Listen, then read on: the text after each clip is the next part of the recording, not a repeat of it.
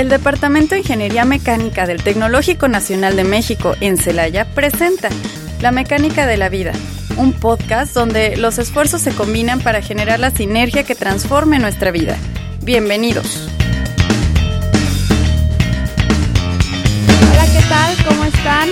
Soy Beatriz, una vez más aquí en La Mecánica de la Vida. Estos programas ya son más melancólicos, ¿no? Más nostálgicos porque es de mis últimos programas en los que voy a estar aquí compartiendo pues esta parte, este espacio con ustedes.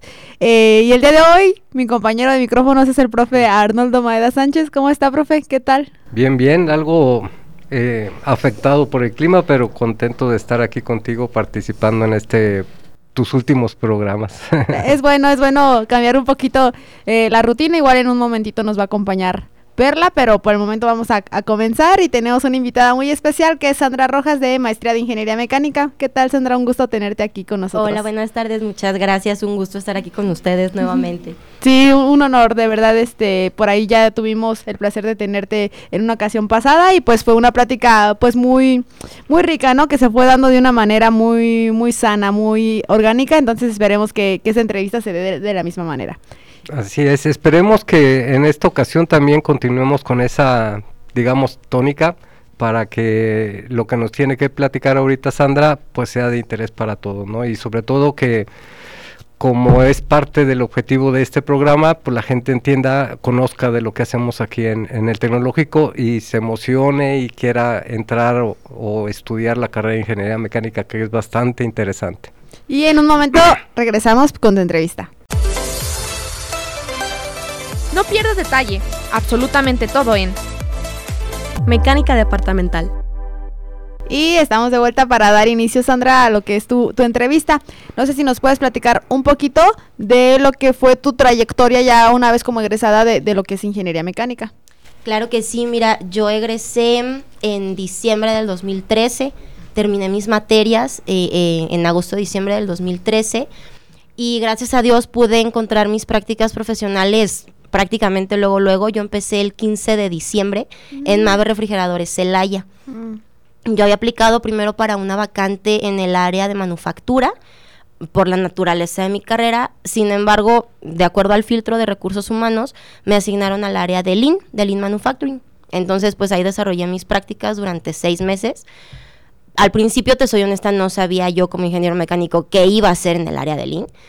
Y después, pues entendí gran parte de, cuál era el motivo por el cual me habían asignado ahí.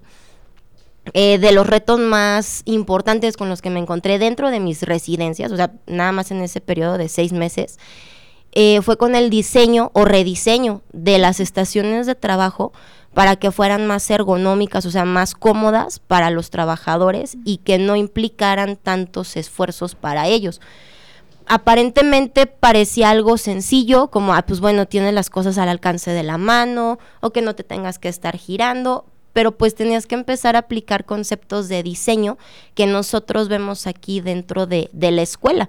O sea, más allá de que a lo mejor se puede entender como que el ingeniero mecánico solamente te dedicas a ver componentes eh, metálicos o que van en las máquinas y no necesariamente. O sea, la verdad es que los principios de diseño pues se pueden aplicar en infinidad de, campos, que fue lo que a mí me pasó. Desde ahí empecé a, tener pues como que un panorama un poquito más abierto sobre como ingeniero mecánico qué más podía hacer. Eh, cuando terminé mi, mi periodo de, de residencias, tuve la oportunidad de obtener un puesto como ingeniero en desarrollo, pero ya en el área de calidad. Igual, dentro del área de calidad me preguntaba, bueno, como ingeniero mecánico, pues, ¿qué le voy a aportar al área de calidad? O sea, ¿qué tengo que hacer yo ahí? La verdad es que me sorprendí una vez más. Como ingeniero mecánico eh, tienes una versatilidad súper, súper, súper amplia para poder adaptarte a muchísimas áreas.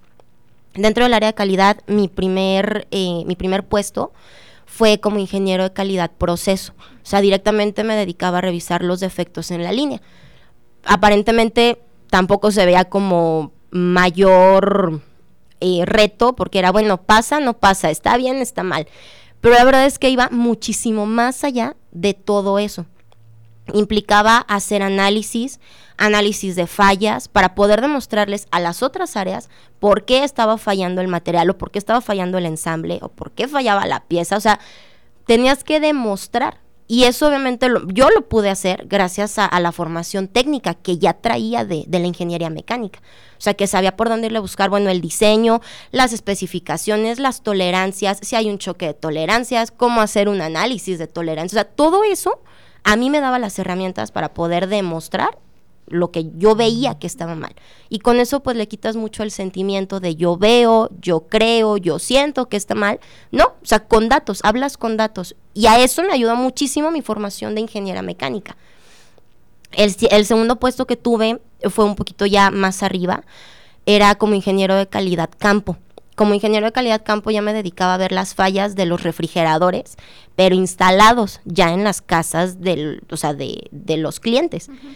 Y digo, me tocaba un, me tocaba revisar a mí un mercado, pues que era muy especial en, en cuestiones de calidad, porque yo trabajaba directamente con el mercado de Estados Unidos y con el mercado de Canadá. Mm. Digo, también recibíamos eh, quejas y, y recibíamos llamadas por parte de los mercados de Asia o, de Medio Oriente, pero nuestro, así el, el, fuerte, fuerte, fuerte era el mercado de Estados Unidos y Canadá. Entonces eso implicaba ya llevar mis conocimientos técnicos a otro nivel. O sea, todo lo que llegué a ver aquí en materias de refrigeración, de termodinámica, de, la, o sea, de cómo funcionaban los componentes, todo eso ya era, pero aplicado, porque ya era la falla representada en un refrigerador. Entonces era bueno, o sea, el cliente llamaba y decía, es que mi refrigerador está haciendo ruido y no quiero que haga ruido. Y entonces, pues tu parte como ingeniero es, ok, tengo un motivo, tengo una queja, ¿cómo lo traduzco a un problema para poder repararlo? Digo, a final de cuentas esa era la, la necesidad, o sea, reparar los refrigeradores y atacarlo con proyectos dentro de, de, la misma empresa para que esos problemas dejaran de migrar hacia la parte del cliente. Entonces, ese fue uno de los puestos que más disfruté estando, estando en la industria, porque era mucho la interacción, o sea, de, de cómo lo percibía el cliente con palabras muy comunes y corrientes, o sea, nada de tecnicismos, y tú como ingeniero, cómo lo traduces a un problema técnico y eso cómo lo expones ante las, ante las demás áreas para que cada uno resuelva la parte, o sea, la parte que, que le corresponde eso también me, me, gustaba muchísimo porque no te quedabas solamente con la parte de atención al cliente, ah, sí, no se preocupe, lo vamos a arreglar y, y, le mandamos un técnico, no. A mí físicamente me tocó ir a reparar unidades, o sea, de refrigeradores que no enfriaban, de refrigeradores que de repente funcionaban y de repente ya no. Y entonces todo, toda la capacidad de análisis técnico que traes de formación, ahí es donde la aplicas. O sea, ahí pues sí ves el manual y ves el dibujo de los componentes y te acuerdas de cómo lo dibujaban tus maestros acá en, el salón de clases y dices, bueno, pues de acuerdo al dibujo, este es el compresor y este es el filtro y este es el evaporador.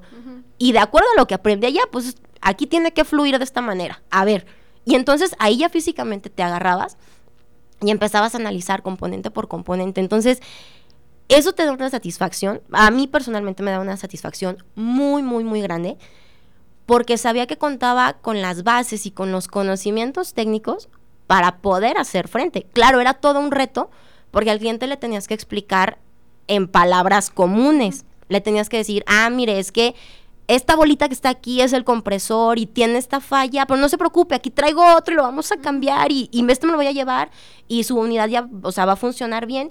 Tenías que manejar esa parte, digamos, humana, o sea, porque es una parte de atención que a lo mejor es algo que tienes que aprender a desarrollar, porque es algo con lo que aquí en la escuela no siempre estás tan en contacto. Sí. O sea, estás muy en contacto con los tecnicismos, con cómo funcionan las cosas, con cómo se pueden reparar, cuál es el método de funcionamiento, cuál es el diseño, pero no siempre estás tan en contacto con esa parte de cómo comunicarlo y con alguien que no habla el mismo lenguaje que tú. Y aunque fuera en español, o sea, imagínate cuando tenías que explicarle al gringo en inglés por qué fallaba la unidad de manera lo más normal posible. Sí, sí, sí, todo un reto. Claro, eso era un reto, yo creo que dos o tres veces más grande. Pero era, era algo muy, muy, muy enriquecedor. O sea, se sentías una satisfacción interna cuando después obviamente tenías que hacer un seguimiento con el cliente después de reparar las unidades. Y cuando, el, cuando escuchabas de voz del mismo cliente, oye, híjole, es que ese ingeniero que trajiste, no, mis felicitaciones, no tienes, o sea, ha vendido 20 técnicos y nadie lo supo reparar hasta que llegó tu ingeniero. Híjole, no es por nada, pero te sientes como pavo real, o sea, Sí. dices, wow, todo, todo lo que he aprendido, o sea, todo lo que en alguna vez me explicaron, se redujo a wow con tu ingeniero porque lo resolvió bien rápido.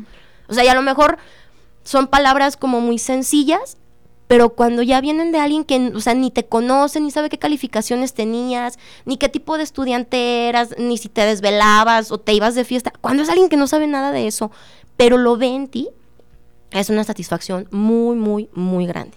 Sí, como lo mencionas, y precisamente aquí tenemos al profe Maeda que nos da la clase de refrigeración, ¿no? Y que todos sus alumnos vamos a ser buenísimos en refrigeración. Eh, esa parte de las habilidades blandas es, es muy necesaria, ¿no? Para poder ejercer de una manera eficiente y pues es algo que a veces no se le pone como la suficiente atención cuando estamos dentro de lo que viene siendo la ingeniería, ¿no? Como que nos enfocamos más en lo técnico, en materias, en esto y lo otro.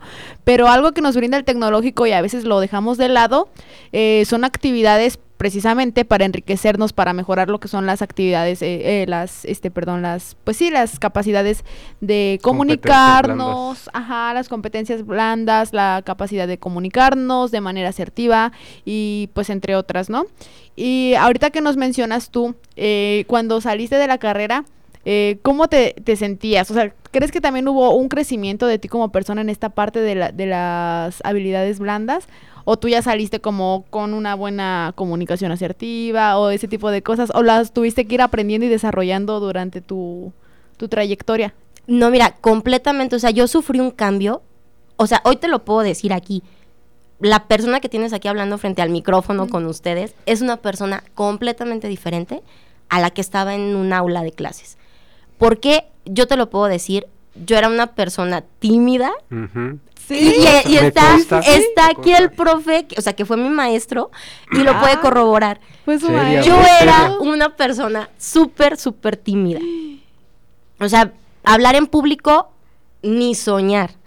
El, la primer, digamos, eh, el primer momento en el que me enfrenté hacia hablar en público, que tuve un reto grande, y lo recuerdo súper bien, porque el profe fue mi maestro de máquinas de fluidos compresibles, y el último parcial nos hizo exponer en inglés el tema de nuestra lección.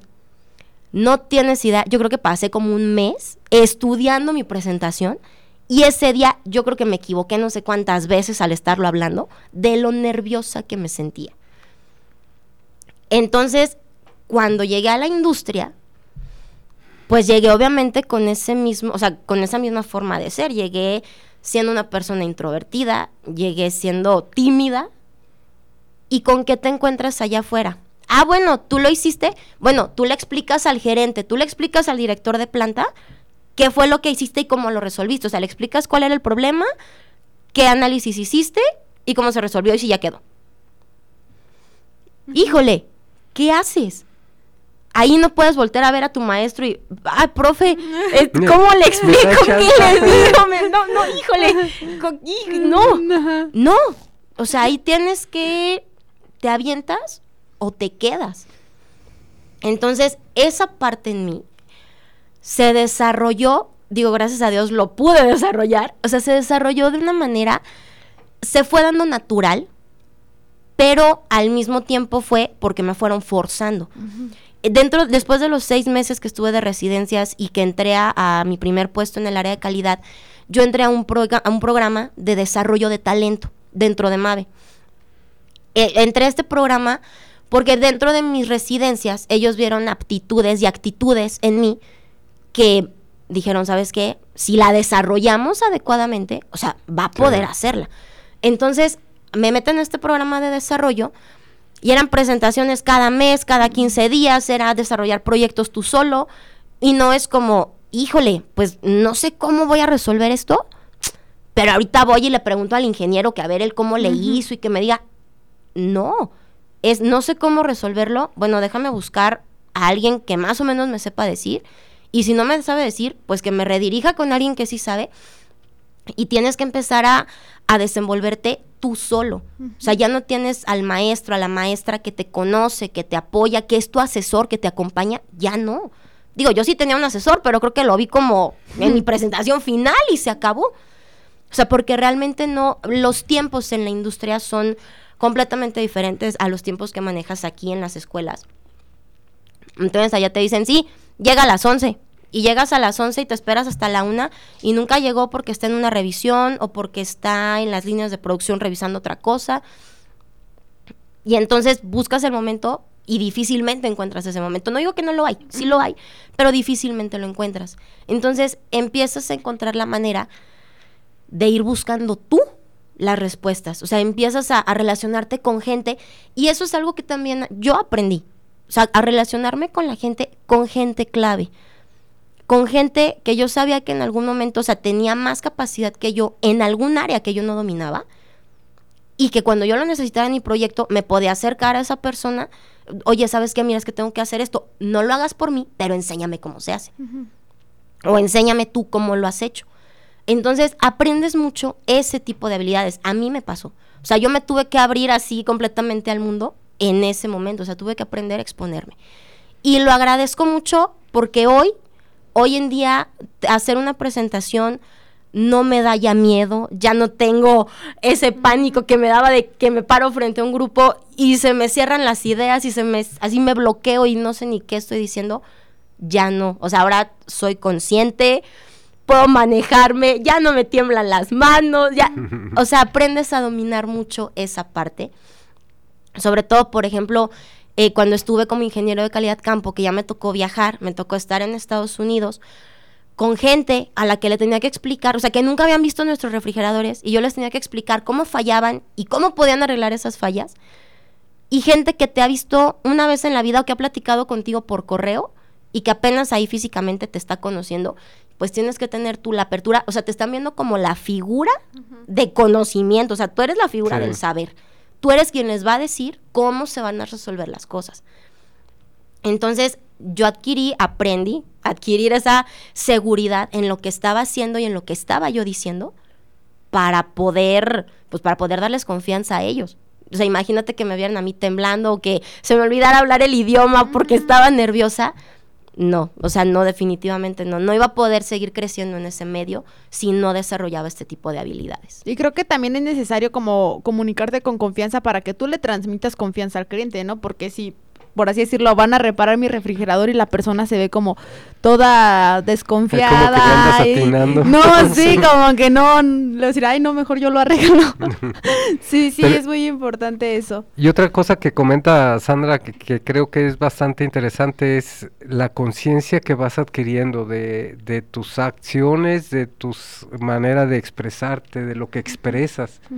Ya de alguna forma, este, técnicamente, pues te sientes preparado o sabes que tienes alguna preparación, pero ya cuando empiezas a- e- en esta cuestión de la de socializar, de, de comunicar, sí, eh, de repente eh, te pierdes porque no sabes para dónde correr en determinado momento por los nervios, ¿no? Pero ya cuando empiezas a tomar el control de, de lo que vas a decir, de cómo lo vas a decir, de a quién se lo vas a decir, y empiezas a tener esa conciencia, como dice, ya empiezas a, a- manejar todas las emociones, todo el nerviosismo, lo empiezas a manejar y a canalizar de mejor manera. Y otra cosa que cuando, bueno, al menos en lo personal, eh, cuando empiezas ya a tener esta, esta convivencia con otras personas, te empiezas a fijar en las formas en las que lo hacen. Y entonces ya empiezas a decidir, no, mira, esta sí me va, esta no me va. Yo creo que sería bueno que adquiriera estas, estas características o este carisma que tiene esta persona para poder tratar a, a mis compañeros y así. Eso también es importante porque pues no, no sales ni naces sabiendo todo. Entonces, a mí me pasó que, pues, yo llegué así como Sandra, bien frío, y hasta que me dijo una, oiga, si me saluda se ve más bonito, ¿no?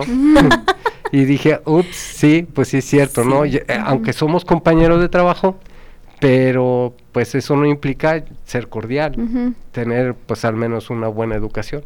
Sí, y también esta parte que, que nos comunicas de las relaciones personales, de qué tan importante es también elegir las personas con las que te rodeas, porque te van a sumar mucho, como mencionas, en tu preparación, en tus conocimientos, ¿no? Es importante también tener esa humildad y reconocer cuando alguien es más hábil que tú en cierta área y tener la misma humildad, pues, para decirle, oye, ¿sabes qué? Apóyame con esto, a mí no se me da tanto, veo que tú eres bueno, porque muchas veces este pasa y no lo he notado específicamente en esta carrera como que hay mucha competencia en el aspecto de ay no yo sé más y si alguien te corrige es como de ah no no tú qué vas a saber no entonces también el tener esa humildad y esa pues sí apertura mental de permitirte enriquecer con más personas con más compañeros que están como tú no de la misma manera.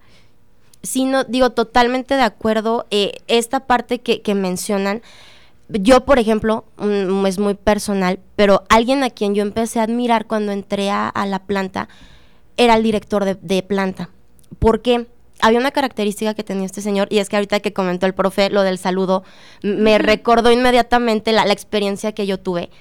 Digo, tú eres practicante, dices, híjole, pues en la escala jerárquica soy lo último. ¿no? O sea, soy un micropuntito entre todo. Pero este señor tenía la característica que desde que tú entrabas, se aprendía tu nombre. Éramos, bueno, ya cuando yo era parte de, de la plantilla de ingenieros, éramos alrededor de 350 a 500 ingenieros y se sabía el nombre de todos.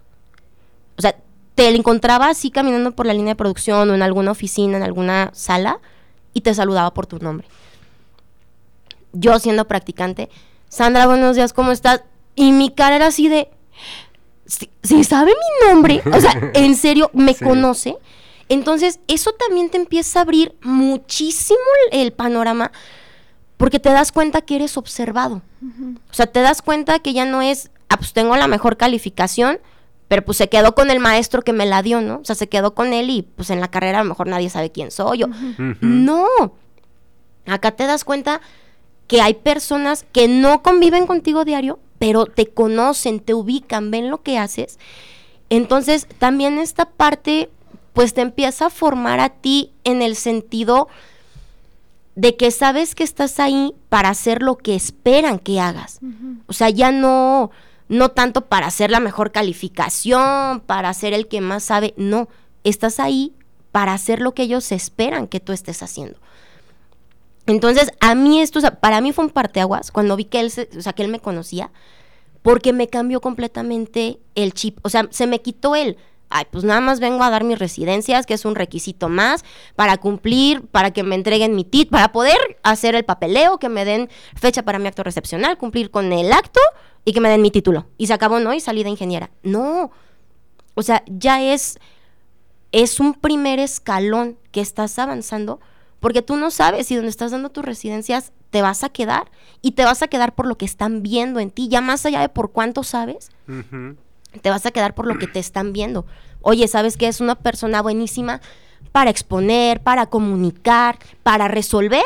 O sea, porque también me encontré con gente que no tenía muchas habilidades así como para decir las cosas, pero técnicamente hablando, mis respetos, o sea, nos llevaban de calle a muchísimos por la manera que tenían de resolver los problemas. El trabajar en equipo, también eso, híjole, a veces, yo sé que a veces estando dentro de la carrera te cuesta mucho trabajo. ¿Por qué? Pues porque a veces no coincides con tus compañeros en todas las materias, que normalmente pasa después de segundo semestre. O sea, ya tienes grupos diferentes en todas las materias. A lo mejor te encuentras con uno o dos compañeros que sí van siguiendo así como que la misma línea par, que sí. Pero es, es complicado, digo, a mí me tocó vivirlo. Sin embargo, sí yo vi como algo súper, súper, súper importante el aprender a trabajar en equipo, el aprender a delegar responsabilidades. Y te lo digo como una persona perfeccionista, que me gusta que se hagan bien las cosas y, y me gusta estar supervisando todo, pero aprendes a eso, a solamente supervisarlo. ¿Por qué? Porque lo que tienes que hacer allá pues, realmente te rebasa, o sea, rebasa tu capacidad humana la mayor parte de las veces si tú te encargaras de desarrollar todo el proyecto que tienes que desarrollar o, o toda la tarea que te encargan, yo creo que te quedas viviendo en la planta como 20 años y nunca terminas. Sí. O sea, no es, es imposible. Pero si aprendes a ir gestionando tus tiempos, a ir trabajando con otras personas, a acoplarte al trabajo de otras personas a comunicar de manera clara lo que esperas de otras personas, que también es una habilidad que a veces como que decimos, ah, pues yo creo que sí me entendió y le doy un papelito con un dibujo y un- tres flechas y digo, mira, esto es lo que quiero que me hagas, ¿no? Ten. Ay, como la persona no pregunta nada, ok, sí, nos entendimos, claro, y cada quien para su lado. Y cuando se reúnen ya las partes, dices, híjole, me entregaste algo que yo nunca te pedí. Y la otra parte dice, pues es que Así parecía. Sí, o sea, así, yo así te entendí porque así se veía. Sí, sí, sí. Entonces también esas son habilidades que, que tienes que ir aprendiendo, tienes que ir desarrollando y no como una obligación, sino porque, o sea, eso te va dando cada vez para ir escalando más y más y más. Y más allá de que consigas un, un mejor trabajo, de que consigas un mejor puesto, más sueldo, que obviamente son consecuencias de las que no nos quejamos. O sea, hay- Sí. es una realidad, no te quejas de que te suban el sueldo por algo bueno que hiciste. Pero más allá de eso, hay una satisfacción personal. Yo, por ejemplo, yo lo vi en mí, eh, que cuando entré, pues sentía que era un individuo, así, un individuo literalmente. Y cuando, o sea, cuando estuve yo en mi último puesto, aparte de ser, de seguirme considerando un individuo, era un individuo que interactuaba con alrededor de 50 personas diarias y aparte interactuaba con entre 60 y 80 proveedores diferentes de diferentes países diario. Entonces, cuando, cuando empiezas a ver de qué manera has ido evolucionando, la verdad es que es una satisfacción personal muy, muy, muy grande alcanzar a ver cómo has cambiado a través del tiempo. Obviamente cambios para bien. Digo, también a veces te haces medio más neurótico y más nervioso por las presiones, pero, pero bueno, eso como quiera, lo puedes ir, lo puedes ir maniobrando. Pero lo importante es que vayas viendo tú cómo vas evolucionando como persona y cómo, o sea, los conocimientos que adquiriste en la escuela no nada más se quedaron en la escuela. Aprendiste cómo aplicarlos. Aquellos ejemplos, todos los ejemplos que te dan tus maestros de, mira, y es que esto va en tal electrodoméstico y se usa así, funciona de esta manera. Cuando ya lo ves aplicado, que te toca resolver problemas, wow. Sí, bueno, pues es que está como muy interesante todo esto que nos platicas de lo que se aprende ya estando afuera, ¿no? Y a lo que te tienes que atrever a hacer y lo que no hay de otra, ¿no?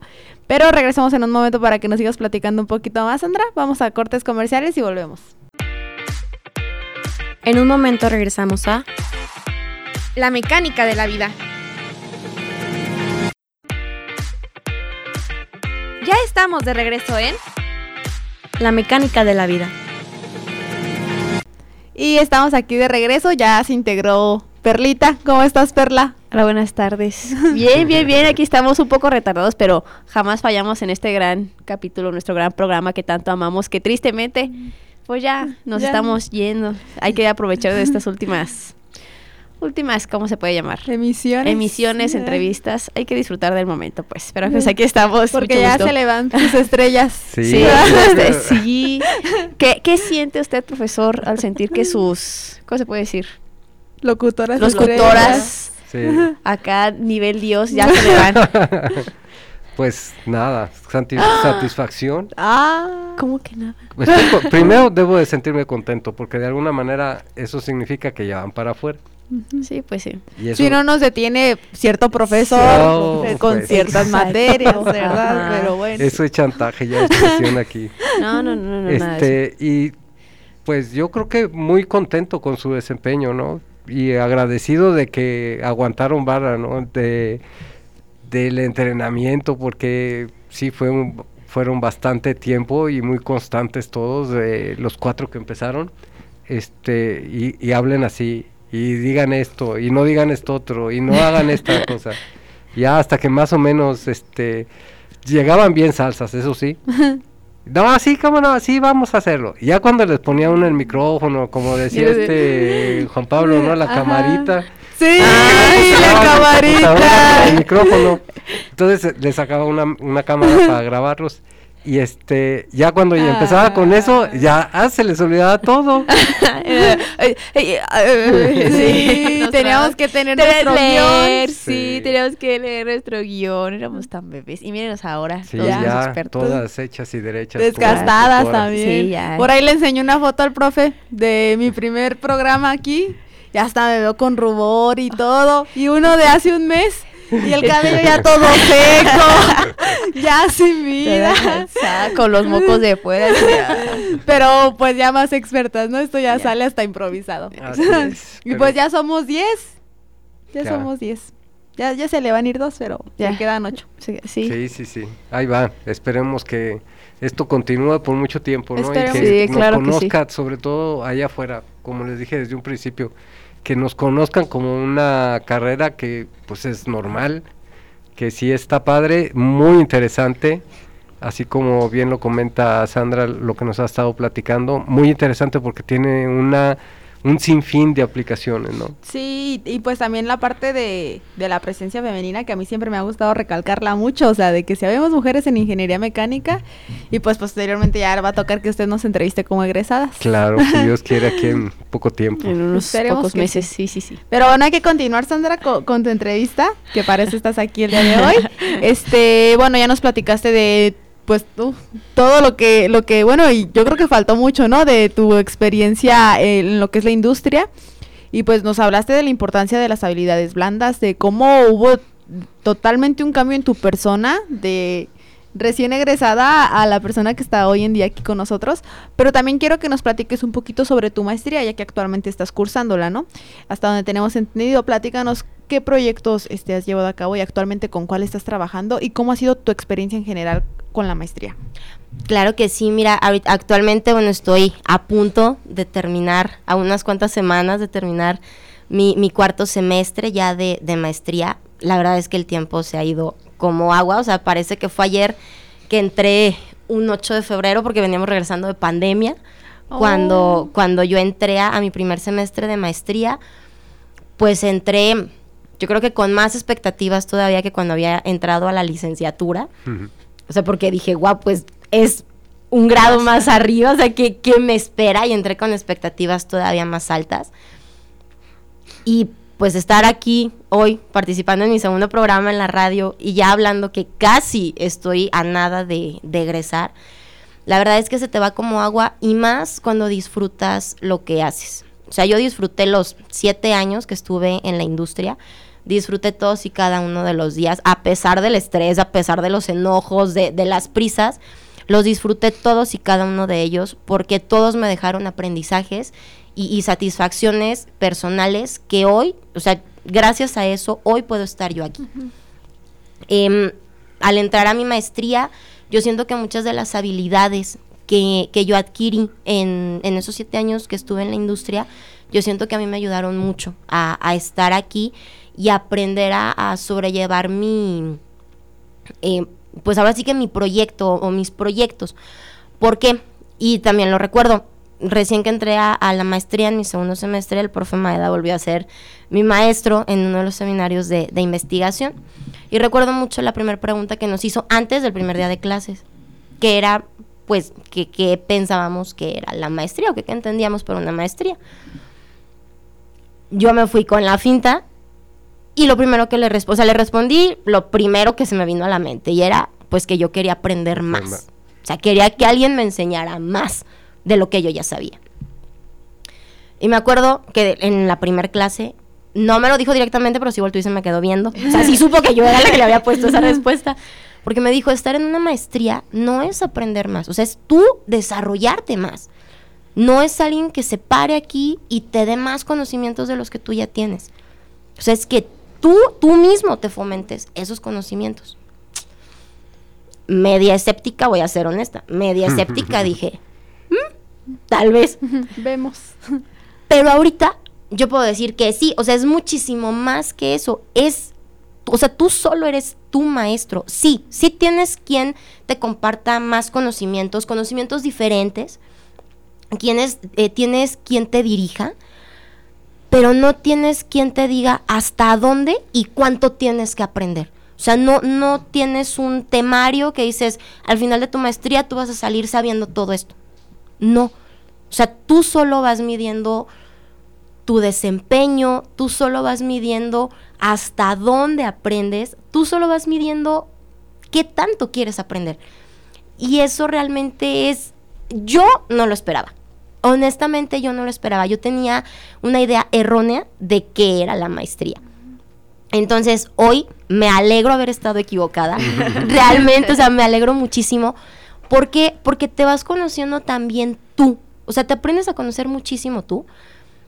Te manejas tú tus tiempos, manejas, o sea, tú haces tu propia agenda. Algo que probablemente cuando estás allá afuera, y lo digo con la experiencia que tuve, tú haces tu agenda y tu agenda queda en un sueño, porque, o sea, es como lo ideal que tú quisieras hacer, pero realmente es complicado que sigas una agenda con los tiempos de trabajo que tienes, porque siempre hay urgencias, porque siempre hay cosas imprevistas y pues tienes que salir a resolverlas, o sea, no no es como que digas, ay, no, no quiero hacerlo y no lo haces y, ay, sí, no te preocupes, no lo hagas. No, o sea, tienes que responder ante las necesidades. Y aquí, si respondes ante un objetivo final que es desarrollar y, terminar tu proyecto, pero si tienes esa, como esa facilidad de manejar tú tus tiempos y tú decides hasta dónde sabes, o sea, hasta dónde quieres llegar a saber. Y eso es padrísimo. Bueno, a mí, en mi caso, es padrísimo porque no te pone un límite. O sea, tú puedes seguir investigando, investigando y sí aprendes más. O sea, en esa parte no me equivoqué. En el quiero saber más, no me equivoqué porque sí aprendes más. Pero sí me equivoqué en tener la idea de que alguien se iba a plantar enfrente de mí y me iba a dar clases de, de qué era lo que tenía que saber más. O sea, te das cuenta que el conocimiento que adquieres no tiene límites. O sea, puedes buscar un tema y puedes pensar, ay, pero ¿quién va a investigar sobre este tema? O ¿quién va a estudiar sobre este tema? Pues nadie lo conoce por el simple hecho de que tú nunca lo has escuchado. Pero cuando empiezas a buscar información, o sea, te metes a un mundo que dices, Dios, no sabía que esto existía. Y la verdad es que eso es padrísimo porque te empiezas a sentir parte de algo más grande. O sea, empiezas a sentir realmente tú y, y eso lo empiezas a empatar con las habilidades que tú tienes y empiezas a, a, crearte ya una idea de con tu proyecto de investigación que no se queda en proyecto de investigación, sino se queda como en experiencia de vida. O sea, yo así, lo, lo, manifestaría. Te queda como experiencia de vida. ¿Tú cómo le estás aportando a la sociedad? ¿Cómo le estás aportando al mundo? Con, con ese conocimiento que tú tienes y que puedes aportar en ese nuevo tema. O sea, eso es algo padrísimo, es algo que a veces podría sonar como sacado de una película o como que hay solamente los científicos que ganan el premio Nobel realmente están aportando a la sociedad. Y la realidad es que no. O sea, la realidad es que conforme te empiezas a empapar más y empiezas a generar ideas, digo, también a veces eso pues nos parece como fuera del alcance, ¿no? Dices, yo, ¿cómo yo me voy a poder imaginar algo y cómo yo voy a poder proponer algo? Cuando estás leyendo, cuando estás investigando, cuando te estás empapando del tema, es increíble el mar de ideas que te surgen. Yo se los juro, conforme iba leyendo, yo tenía al lado de mí así una libreta y decía, puedo hacer esto y lo anotaba. Ay, puedo hacer esto y lo anotaba. Ay, puedo hacer esto y lo anotaba. Y eso fue un tip que me dio mi, mi asesora, la doctora Carla Moreno, que es con ella con la que estoy desarrollando mi, proyecto de maestría. Em, fue un tip que me dio, me dijo, mira, yo sé que te vas a encontrar con muchas cosas. Yo te recomiendo que tengas una hojita por ahí a un lado y pues, lo que se te vaya ocurriendo, ahí lo vas anotando. Cuando recién me lo dijo, yo no había empezado a investigar, entonces dije, pues no sé cómo, cómo que se me puede ocurrir, pero ¿qué, tanto es? ¿Por qué no? Dije, pues qué tanto puedo escribir, qué tanto puedo descubrir que no hayan descubierto ya. La verdad es que me sorprendí. O sea, me sorprendí porque la siguiente vez que me senté a volver a leer, yo ya decía, ¿y dónde voy a seguir escribiendo? O sea, decía, ¿qué hago? ¿O sigo escribiendo ideas? ¿O me concentro ya en lo que tengo que estar investigando? Porque se te va haciendo una bolita de nieve que crece y crece y crece y te sorprendes. O sea, te sorprendes de la capacidad que como ser humano puedes tener. Te sorprendes hasta dónde puedes y hasta dónde quieres llegar. Eso es algo realmente, bueno, a mí, a mí me llena mucho. O sea, descubrí una parte de mí que estaba así como media guardada, que en mis años en la industria como que quería asomar, pero pues obviamente por la naturaleza de las actividades que yo realizaba en la empresa, difícilmente podía aflorar esta, esta parte de mí. Sin embargo, bueno, hubo algunos proyectos en donde sí como que salió a relucir esta parte de mí de querer saber, de querer investigar, de, de, querer dar con la raíz del problema, aunque ya no me correspondía a mí, pero es que no, era una necesidad, ya estaba aferrada a querer descubrir qué era lo que estaba pasando. Y todo eso ahorita a mí me ha ayudado muchísimo a querer seguir sabiendo de las cosas, pero a lograr terminar mi proyecto, o al menos estar ya en vías de, de terminarlo. Porque insisto, te das cuenta que no, o sea, el límite te lo estás poniendo tú.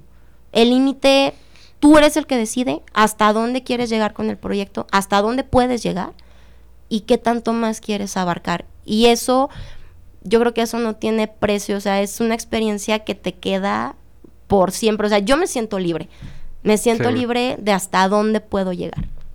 Esa es precisamente eh, pues la idea que les trataba de, comunicar, ¿no? Que la maestría en general o el- cualquier posgrado realmente no te va a dar, así como bien lo comenta Sandra, así un paquete de más materias para que sepas más. Creo que es más universal lo que te da la- los estudios de posgrado, porque ya cuando, como bien lo dices, ya agarras un artículo y empiezas a leer y empiezas a descubrir quién escribió antes que, que ese autor y luego vas viendo la trayectoria de cada uno de ellos y vas viendo las aplicaciones, entonces todo, todo tu universo se empieza todavía a, hacer, a hinchar, a ser más grande, porque ya no está limitado específicamente a que pues si es matemáticas a matemáticas, si es a física a física, ¿no? No, ya empiezas a ver toda una mezcolanza de que hay un químico que trabajó en una cosa que le ayudó a los de materiales para que resistiera más una máquina y así. Y entonces eh, esa, esa cosa, eh, esa situación pues es la que enriquece mucho a las personas y, y que es lo que creo que deberían de, de ofrecer o que brindan los posgrados a quien los estudia, ¿no? Sí, pues también este la parte que tú mencionas como muy bonito, ¿no? De me siento libre porque no no consideras que existe un tope para poder desarrollar algo, para poder darle solución a algo, porque sabes como la capacidad tan grande que ya hay dentro de ti, ¿no? Para darle solución. Y también yo creo que una, bueno, parte de esa libertad a veces queda restringida por el ¿qué puedo crear yo que ya no exista, no? Y como mencionas, o sea, eh, rompiste con ese paradigma que, que a veces todos tenemos, ¿no? Y nos puedes hablar un poquito de tu proyecto. Sí, ¿O es claro que sí. secreto? No, no es secreto, no es top secret todavía. Eh, yo estoy trabajando con la parte de, de los biolubricantes. Eh, los biolubricantes, digo, brevemente, un- así como una reseña muy breve, em, todos los fluidos que nos ayudan a disminuir las pérdidas de energía debidas a la fricción, eh, que nos ayudan a solventar el desgaste en las piezas, a incrementar el tiempo de vida útil y que tienen una ventaja por encima de los lubricantes considerados como comerciales o normales, que la mayoría son, si no desarrollados de manera sintética, pues son, eh, son derivados de- del petróleo, que sabemos hoy pues son sustancias contaminantes. En- la ventaja de los biolubricantes es que están formulados con sustancias que son vegetales y que son biodegradables. Entonces, en eso se centra mi, mi- proyecto de, de investigación. Por eso la parte que les digo, sí he aprendido mucho, porque era una parte, bueno, como ingeniero mecánico, pues sí sé temas de lubricación, temas de desgaste, de fricción, por lo que has visto en la escuela, por lo que te toca ver en la industria. Sin embargo, pues bueno, meterte y estudiar más a fondo qué es un lubricante, qué- de qué están formados, cómo funcionan, cuáles son sus características, para qué los usamos, cómo se desechan, o sea, toda la cadena completa, desde cómo se fabrican hasta dónde terminan ya como desechos. O sea, que te metes a toda esa parte, realmente son cosas, yo personalmente las desconocía. A lo mejor me las podía imaginar o lo podía leer en algún artículo de revista así muy rápido, pero no te imaginas realmente el impacto que, que ha tenido o que tienen este tipo de sustancias. Digo, hemos escuchado todo el mundo, pues que están, lo podemos tomar hasta incluso como un tema de moda, todo lo del el calentamiento global, la contaminación, que tenemos que ser más verdes, consumir or- eh, comida orgánica, o sea, como todos esos tips que nos dan para contaminar menos. Pero al estar trabajando con, con esta parte de, de los lubricantes, te das cuenta, o sea, como que tomas más conciencia, al menos yo a mí sí me, me ha pasado, tomas muchísima conciencia sobre todas las cosas que haces, o sea, las pequeñas cosas que haces en tu vida, que a lo mejor son cotidianas, pero ya cuando les tomas conciencia impactan realmente en, en esta parte de, del medio ambiente. Digo, a mí me está tocando revisarlo en, en cuanto a los biolubricantes, que sí son sustancias que deberían, bueno, deben, no deberían, deben de tener las mismas propiedades, las mismas características, incluso mejoradas que los lubricantes eh, comerciales, pero con el plus de que son biodegradables. Entonces es todo un reto, pero la verdad es que está padrísimo. O sea, es un tema que tiene, hoy en día tiene muchísima importancia, muchísima, muchísima, porque es a lo mejor una parte que sí se contempla dentro de los estudios que se han hecho, o sea, de los estudios medioambientales que, que se han realizado en los últimos años, pero que ya cuando te metes de lleno, o sea, y al revisar las cifras en cuanto a pérdidas de energía que se traducen en pérdidas económicas, en emisiones de, de dióxido de carbono a Huella la atmósfera, híjole, o sea, te- yo me fui para atrás, digo, hay varios artículos que hablan sobre eso, yo me fui para atrás al ver los números, porque la verdad es que un problema que a lo mejor podemos ver como que, ay, pues, híjole, hay que meter otro aceite y ya, y lo, lo solucionas así, con, pues hay que poner otro aceite. Cuando ves el impacto a nivel global que esto tiene en un año, te vas para atrás con los números. Entonces, mi proyecto de, maestría se centra en, en esa parte, en esa línea de investigación, la investigación de los biolubricantes y la eficiencia que tienen en los sistemas mecánicos. Uy, se escucha muy interesante. Fíjate que tenía como yo también un- una expectativa de qué podrá hacer esto, esto, esto. Y me sorprendiste mucho con, con tu proyecto. No esperaba que fuera algo como de biolubricantes también porque a veces pensamos que es más para la parte de química, ¿no? Y pues eres mecánica, volvemos a lo mismo, es una, una carrera pues muy, con un campo muy grande. Muy diverso, así es. Sí, pero bueno, ay, ya se nos está terminando el tiempo. Lamentablemente, yo creo que va a ser muy necesaria una parte 2 Unas- para entrar. Claro que sí. A sí, cuenten conmigo, cuenten conmigo, soy materia dispuesta. Está muy bien, qué bueno, qué bueno que te gusta acompañarnos y, y compartirnos de, pues, de todos tus conocimientos, Sandra, porque de verdad eres una, una mujer, pues, que sabe Que mucho, sabe que tiene mucho que aportar y mucho que compartir y lo agradecemos. Muchas Sí. gracias, muchas gracias. Pues sí. Yo sí, yo me acuerdo que una vez fui a hablar con usted hace tiempo y sí me platicó algo acerca de, de lo que era las su proyecto, pues me habló un poquito de su proyecto y dije, ¿en qué momento? O sea, ¿en qué momento se le ocurrió decir, este, eso contamina mucho, eh, yo ocupo algo que, Ajá. que dé más y no que aporte menos? Y dije, o sea, y como usted nos dice, o sea, tal vez nosotros en licenciatura hay veces en las que nos piden un proyecto y nos cerramos mucho a, es que esto ya existe, es que esto ya está, es que esto ya, y no nos metemos más a fondo. Y por ejemplo, usted nos está dando uno- unos ejemplos en los que usted dijo, yo no tengo límites, vámonos recio. Y pues así se fue y mira hasta dónde está. Felicidades y pues la mera verdad, ese, ese proyecto desde que yo lo escuché también a mí me llamó mucho la atención, pero pues no me lo puedo robar. Sí, bueno, no te lo puedes robar, pero puedes contribuir. ah, bueno, Puedes contribuir. acepto, Ahora, acepto. ahora que sea doctora, te puede agarrar como... Como su- su to- como alumna de Ah, maestría. Claro, como mi alumna de maestría. Sí, próximamente, entonces ahí me va a ver. Claro que sí. bienvenida, bienvenida. Gracias, gracias. Sí, nunca no diga nunca. Jamás. Y pues muchas felicidades porque ya estás a punto de concluir tu maestría. Muchas gracias. Muchas, sí. muchas felicidades por, por este logro.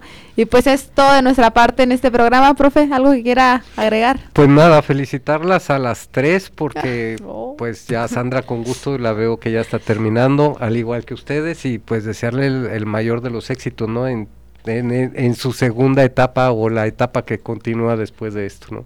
No llore. No No llore. nos Cuando empiece extrañe. el próximo semestre y Si no, no nos nosotras- ahí, no llore. Bueno, prometo Nada más, que... nada más va a escuchar de fondo la canción de Cuando alguien me amaba. No, ya las estaré invitando para hacerles entrevistas de cómo van por allá Y afuera. con Sale, mucho gusto. Claro que sí, usted sabe que. Sí va a extrañar, sí va a extrañar ahí la Sí. presencia, Sí. ¿no? De la que presencia estemos... femenina. A todos se les extraña. Pero a nosotros más. Ah, sí, es que sí, somos un Bueno, pero yo les voy a decir algo. Uno siempre regresa a, A donde, donde fue feliz. feliz. Aquí voy a andar de nuevo. Caray. De nuevo aquí con mi ex. Ojalá. No, bromita, bromita. ¿Qué?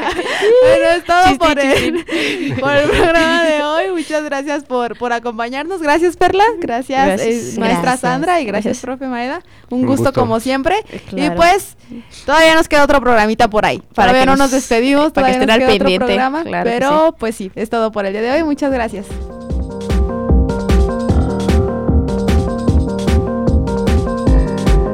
Y es así como concluye una emisión más de la mecánica de la vida. Esperamos contar con ustedes para la próxima. Y recuerden dejar sus comentarios y sugerencias en nuestra página de Facebook, Departamento de Ingeniería Mecánica ITC. ¡Hasta luego!